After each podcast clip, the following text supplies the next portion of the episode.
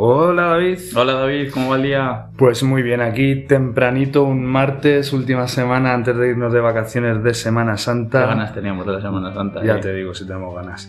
¿Te vas a comer muchas torrijas? Uy, torrijas, yo tengo allí en Cuenca preparada lo mejor. ¿Sabes a quién podemos preguntarle si le gustan las torrijas o no? A ver, cuéntame David. Pues a quién te traigo hoy. ¿A quién me traes? A Inma, Hola Inma. Inmaculada. Hola, buenos días. ¿Qué tal, Inma? Muy bien, no puedo quejarme. No puedes quejarte. Con ganitas de vacaciones, ¿verdad? Con ganitas de vacaciones, llevamos un mes duro, muy largo de marzo, pero con muchas ganas de vacaciones. Claro, necesitamos el respiro. Y también está aquí David. Días. Otro más. Otro más, otro, otro David más. Otra vez más. Como somos pocos, Somos vamos a ser David, David y David. Sí, tres Davides. Pues vamos a hacer unas solas con, Sí. con Inma, ya que está aquí, ¿no? Vamos Sí. a preguntarle cositas, a ver qué nos cuenta. Vale, si quieres comenzamos lo que te he dicho, Inma. Vamos a hacerte una serie de preguntitas totalmente informales, sin, sin miedos. Estupendo. Eh, te voy a preguntar primero, eh, bueno, preséntate, quién eres, qué haces en el cole, cuál es tu, tu mandato. Mi función. Bueno, pues eh, yo soy Inmaculada Miguel, llevo en el cole muchísimos años. En estos momentos soy profesora de inglés en los cursos de, cuarto y de primero y segundo de bachillerato. Y, y aparte de dar clase de inglés, sobre todo de lo que me encargo ahora es de coordinar la parte de la etapa de bachillerato. Desde hace ya siete años eh, estoy cumpliendo con esa labor y esa función dentro del equipo directivo. Y la verdad es que, bueno, me, me siento bastante feliz y contenta de, de la perspectiva que ha adquirido bachillerato en, en estos años. Así que estoy, Claro, estoy que- contenta. Qué importante es la coordinación en estos cursos, bachillerato, ¿no? Sí, no, quizás, quizás de todos los, de todas las etapas, bachillerato, joder, claro. Es que ya- Necesita un seguimiento, los alumnos tienen una edad en la que necesitan, yo creo que un poco el acompañamiento, la orientación, eh, bueno, el poder valorar los objetivos que ellos tienen eh, con una realidad a lo mejor un poco más adulta y yo creo que es importante que ellos sepan que pueden contar, desde luego que es verdad que en bachillerato tanto los profesores como los tutores la labor que realizan es encomiable y bueno, pues yo creo que también la mía, un poco apuntalando lo que hacemos todos como equipo. Y para mí es una de las etapas verdaderamente importantes antes de dar el salto fuera del colegio. Claro, es una lanzadera, ¿no? Es una lanzadera y así tiene que funcionar. Y, y, de hecho, yo como antiguo alumno, bueno, David, tú también, funciona muy, muy bien, la verdad, la lanzadera esta. Claro, la ambición de futuro, totalmente. Y Inma, esto está muy bien lo que haces ahora, coordinación, no sé qué, pero ¿dónde viene tu vocación?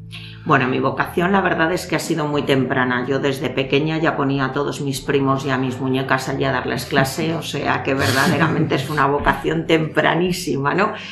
Eh, es algo que me ha gustado muchísimo, el, el transmitir a los demás tus conocimientos, el enseñarle lo que tú sabes, el, el orientar, el contestar preguntas pues un poco a los más pequeños.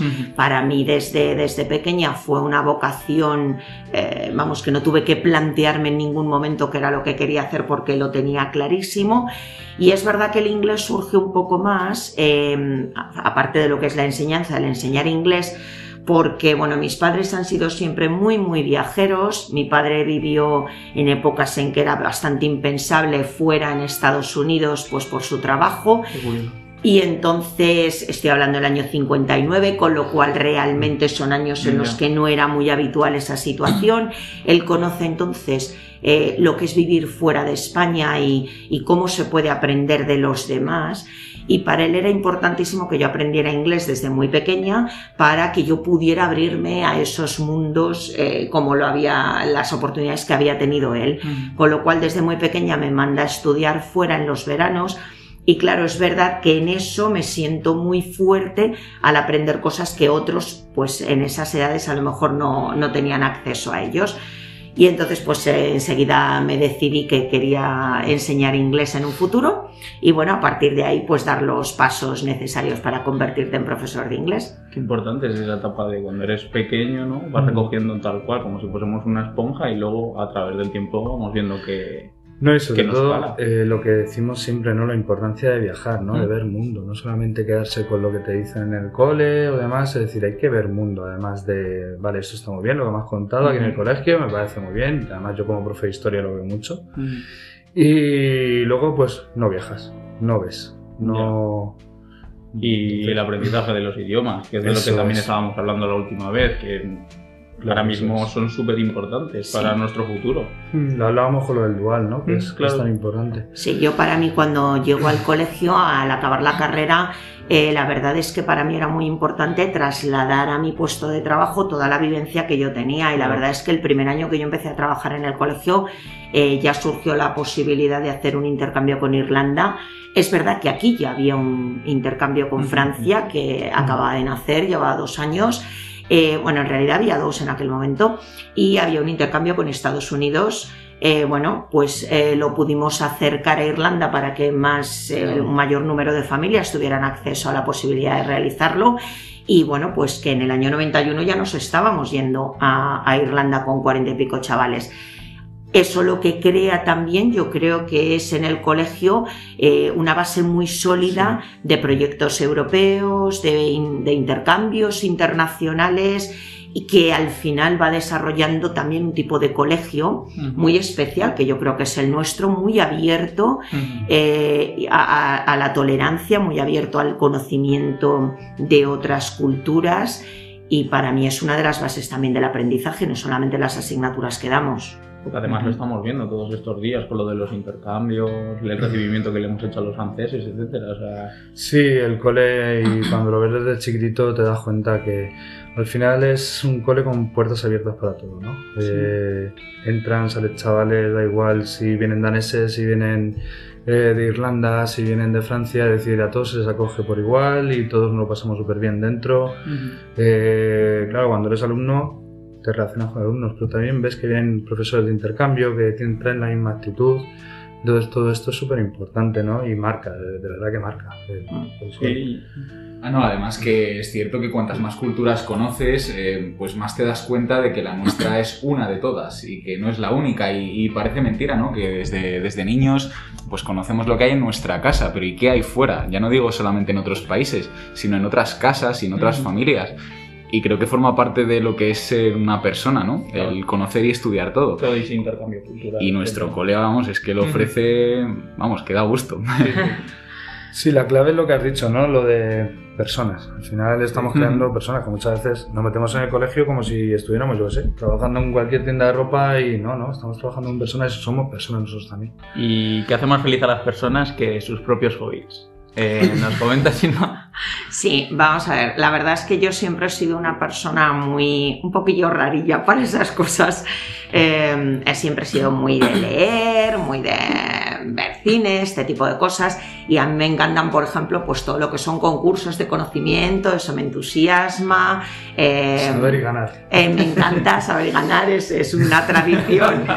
Cuando lo cuento, siempre hace muchísima gracia a la gente. Pero es verdad, a mí me encanta ver cómo la gente tiene cultura, lo que sabe, lo que comparte contigo.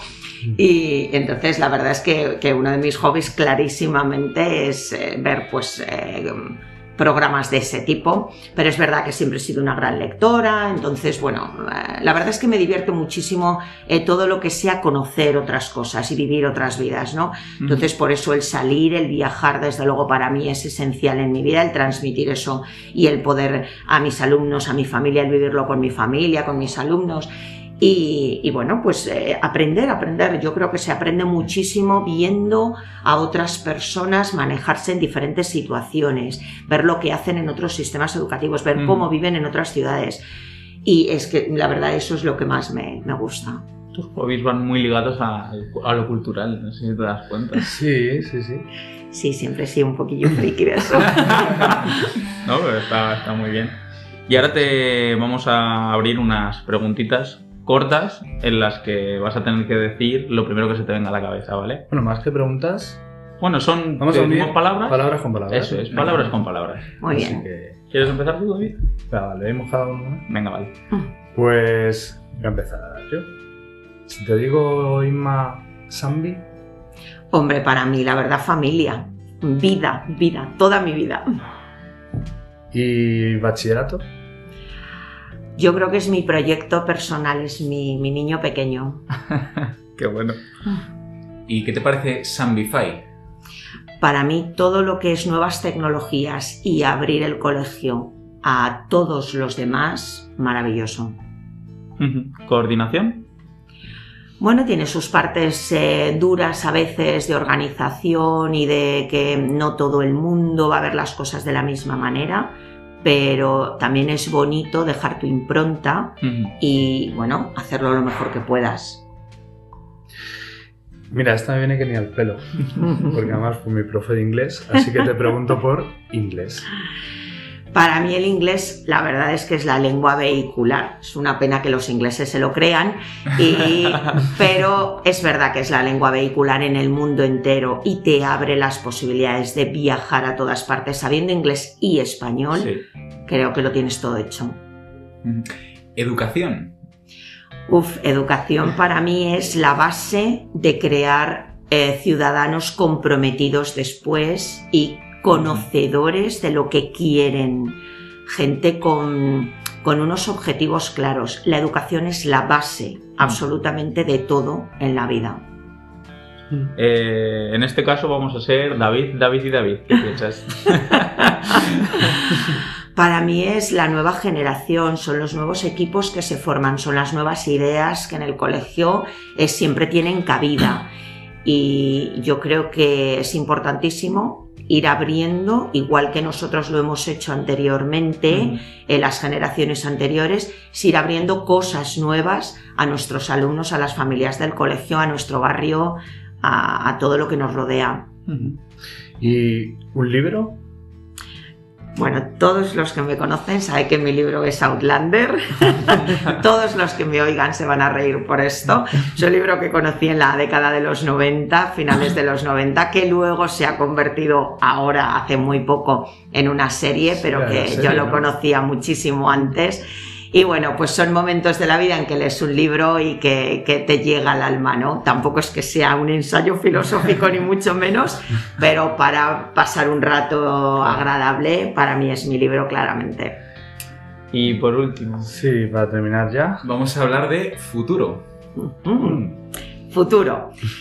Bueno, la verdad es que para mí el futuro es seguir haciendo lo que estamos haciendo. Yo no creo que avanzar sea innovar cambiando absolutamente todo. Yo creo que la base tiene que ser una base verdaderamente sólida, trabajada, eh, no dejada a la improvisación. Y es verdad que luego hay que ir abriéndolo pues con nuevas ideas, eh, con lo que el futuro verdaderamente te va marcando, porque no es lo mismo ahora que hace 30 años, eh, pero siempre con prudencia, con cautela y con las cosas bien hechas, no a lo loco que por innovar eh, te vengas arriba y lo que hagas no seas capaz de llevarlo a cabo ni sea verdaderamente fructífero para tus alumnos. Pues, está pues muy curioso, ¿no? Sí, quedó muy curiosa la entrevista de... Muy interesante, como siempre, Sigma. Me alegro. Pues algo más, Sigma. Pues nada más que, que, todo el mundo tenga el mismo cariño un poco por hacer las cosas bien, por llegar a los alumnos y bueno, pues porque el Sambi siga muchísimos años más siendo, siendo lo que es. Mm, si tuvieras que dar una frase conmovedora a todo el Sambi, ¿qué frase le dirías? Pues no lo sé, yo creo que al final es eso, que Sambi es familia y como familia eh, hay cosas buenas y cosas malas, pero que si todos trabajamos porque las buenas sean las que prevalezcan y vayamos corrigiendo los errores que absolutamente todos los tienen, eh, creo que podemos hacer de esto pues un gran proyecto y como es una familia, ¿vale? Que crece y que va cambiando y que a lo mejor hay cosas que en su momento son buenas y en otros no, pero yo creo que es eso. Pues muchísimas gracias. gracias. a vosotros por la idea y a seguir así. Hasta luego. Ya veremos a ver cuál es el siguiente. que pillamos por ahí, ¿no? Sorpresita. Ya sabéis, en Instagram, eh, si tenéis algún profe al cual queramos entrevistar, no lo como acabamos de hacer con Inma, nos lo decís y vamos a su búsqueda y captura. pues muchas gracias a todos. Muchas gracias. Gracias a vosotros. Muy bien, hasta luego. Hasta luego.